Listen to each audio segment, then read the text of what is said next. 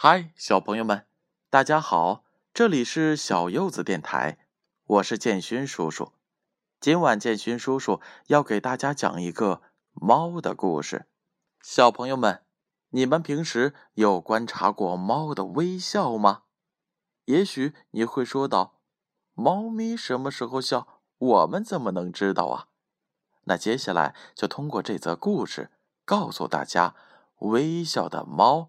是什么样子的吧？微笑的猫，埃里克·巴图撰写绘图，郑丽敏翻译，南京师范大学出版社出品。从前有一个非常非常美丽的国家，它沐浴在阳光下，那里有山峰、房子和树木，还有花儿开在草坪上。就在那里生活着一只从不微笑的猫。有一天，地平线上突然出现了一只发狂的大怪兽，它要不惜一切代价吞下这只从不微笑的猫。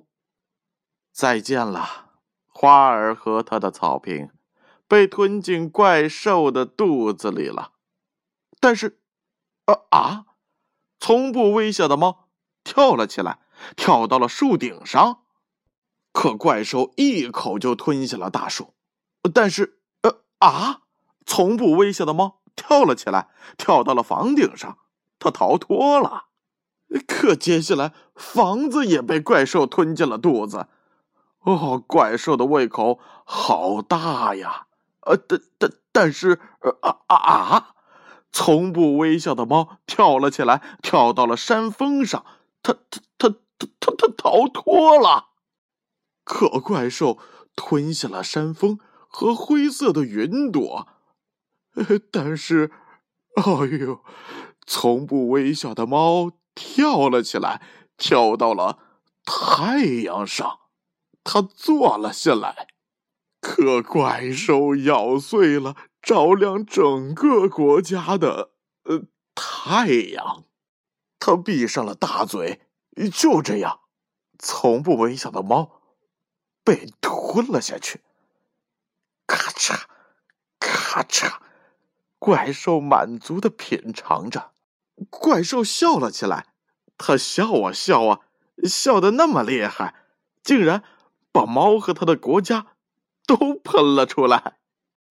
如今呀，有一个非常非常美丽的国家，它沐浴在阳光下，那里有山峰、房子和树木，还有花儿开在草坪上。就在那里，生活着一只微笑的猫。哎呀，看来这个大怪兽还是挺好心的。最起码让这个从来不微笑的猫笑了起来。好了，小朋友们，今天的故事就是这样了。欢迎关注我们的公众号“小柚子童书”。如果小朋友们希望建勋叔叔把你喜欢的故事读出来，可以在我们的公众号后台留言，并把书籍的封面拍照发给我们。小柚子童书。为最美的童年选最好的书，小朋友们，晚安。